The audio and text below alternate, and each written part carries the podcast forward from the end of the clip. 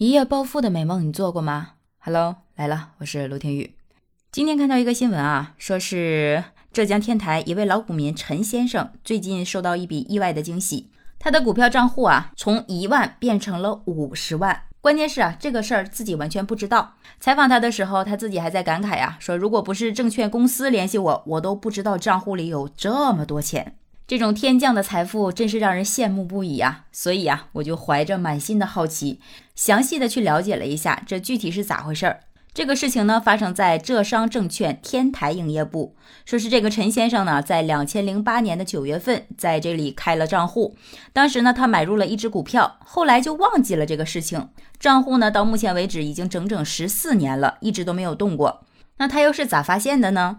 是这样的啊，根据监管部门的要求，证券公司每年都要进行合规管理、有效性、反洗钱、适当性管理等工作自查。在自查梳理客户账户情况的过程当中啊，浙商证券天台营业部的客户经理就发现这个陈先生的账户留存资料长期没有更新，两年一次的风险测评呢也早已过期了，职业等信息也不规范。营业部呢就尝试啊主动联系这个陈先生更新资料。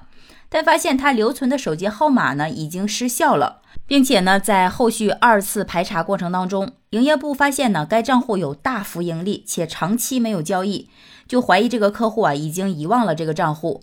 本着对客户负责的这个态度吧，这个浙商证券天台营业部就前往客户的老家所在的乡村查访，但客户在外地经商，数次呢查访都没有结果。哎呀，这真是啊一波三折呀！这个营业部的业务人员就说了，说这个账户啊是一直有资金的，因此呢并没有处于休眠的状态。但是因为职业信息不规范呢，根据反洗钱要求，要限制账户资金转出。但是这个客户呢又采用了各种方式和方法呀，都联系不上。关键是啊，就连走访都没有结果。业务人员说啊，就这样断断续续持续了两年的时间，最近呢才通过员工亲友间接联系到这位客户。联系到这个客户之后啊，说实话，客户自己都有点不太相信，勉勉强强啊，好像是能想起来，在当年啊，曾经开过一个证券账户。但是这天上掉馅饼的事情，谁都想证实一下嘛。于是这个客户呢，就带着身份证来营业部现场去查证了。查证之后呢，确实确认这个情况属实啊，那肯定是欣喜万分嘛。